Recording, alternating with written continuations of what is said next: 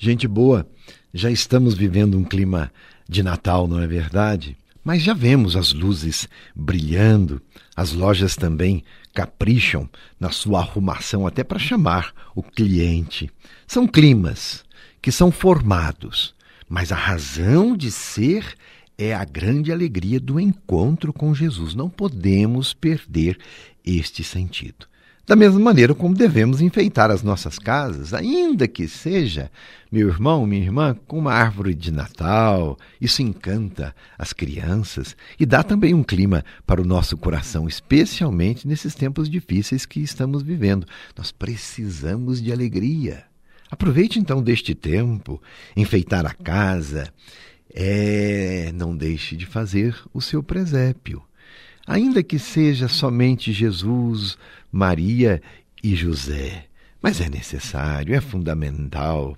Ali está a mulher bendita, ali está o homem justo, ali está o Salvador. São imagens que nos lembram da grandeza da família de Nazaré. E não deixamos também de enfeitar as nossas igrejas.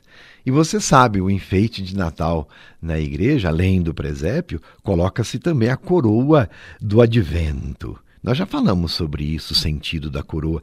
É para que a cada domingo, quando acendemos uma vela por vez, nós nos preparemos. É o tempo que vai passando, para contar o tempo de preparação. E uma outra coisa interessante: na liturgia do advento. Você sabe por que os paramentos do sacerdote que preside e as toalhas do altar são normalmente roxas? Se é tempo de alegria, por que a cor roxa? Porque o tempo do advento é um tempo de preparação na alegre expectativa da vinda de Jesus, mas também precisa ser um tempo de penitência, diferente da quaresma mas naquele sentido de vigiar, de estar atento, porque o Senhor vem, o Senhor do mundo virá para o julgamento. Esta é a voz daquele que grita no deserto, dizia João Batista: Preparai o caminho do Senhor, endireitai suas veredas. É este o sentido. Nós precisamos nos arrumar. É preciso rever a vida. É preciso estar atento para saber se Jesus encontra espaço ou se nós estamos ocupados com tantas outras coisas. A igreja nos convida a viver este momento transformando a nossa vida, organizando a nossa casa interior. A liturgia no período do advento é mais serena. Por isso, nós não cantamos hinos festivos.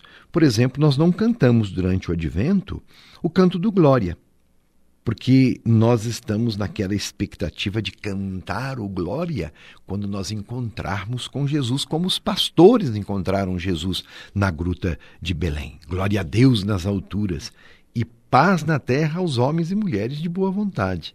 Então vivemos nessa expectativa para na noite de Natal e romper o glória cantado na liturgia. E assim, de uma forma mais serena, a liturgia nos ajuda a olhar para dentro do nosso ser. O que adianta ou, ou o que adiantaria celebrar o Natal em pecado? Persistindo a divisão, o rancor, as dificuldades de relação em família, persistindo a indiferença ao sofrimento do outro. Não se celebra o Natal desta maneira. O Natal exige que sejamos melhores. Então, em que posso mudar para que o outro se beneficie com a minha conversão? Pense nisso. Eu sou motivo de tristeza para outras pessoas? É tempo então de mudar de vida. É tempo de rever as nossas atitudes, nosso jeito de pensar e nosso jeito de agir. Esta é a melhor preparação para o Natal. No terceiro domingo, há um domingo chamado na liturgia de Gaudete, ou quer dizer, o domingo da alegria. Nesse domingo, nós tiramos, os presidentes das celebrações tiram a cor roxa e usa-se uma cor rósea. Porque está dizendo, a festa da vida já se aproxima. Então é para lembrar que a alegria está chegando.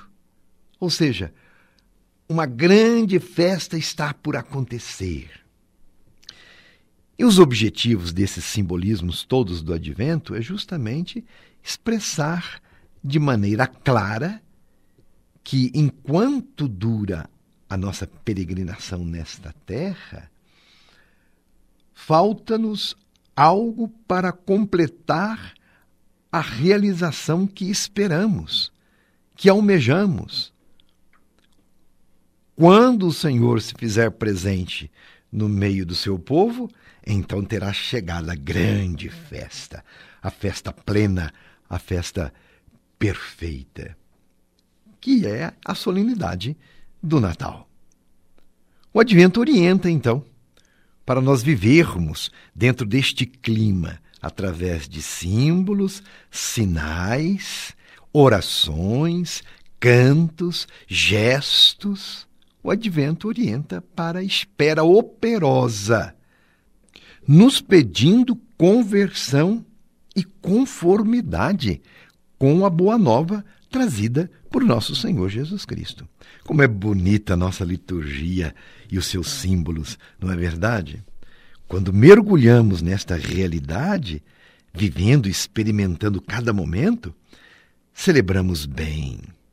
Então vamos celebrar bem o advento, no que nos é proposto, para fazermos, realizarmos uma verdadeira conversão e acolher generosamente o Deus Salvador. É assim que cantamos na melodia. Meu caro irmão, olha para dentro do teu coração, vê se o Natal se tornou conversão e te ensinou a viver. É isto, exatamente o sentido deste canto. Vê se o Natal se tornou conversão e nos ensina a viver. Não existe Natal sem conversão, sem uma disposição de mudança de vida, em converter a vida em boas ações. Os maus pensamentos em pensamentos bons, as atitudes de desamor em atitudes amorosas, em gestos de meiguice, de ternura, de gentileza, porque aquilo que expressamos através dos nossos gestos reflete aquilo que nós acreditamos no coração. Esta é a lição do Natal: encontrar Deus na carne e reconhecê-lo presente no irmão.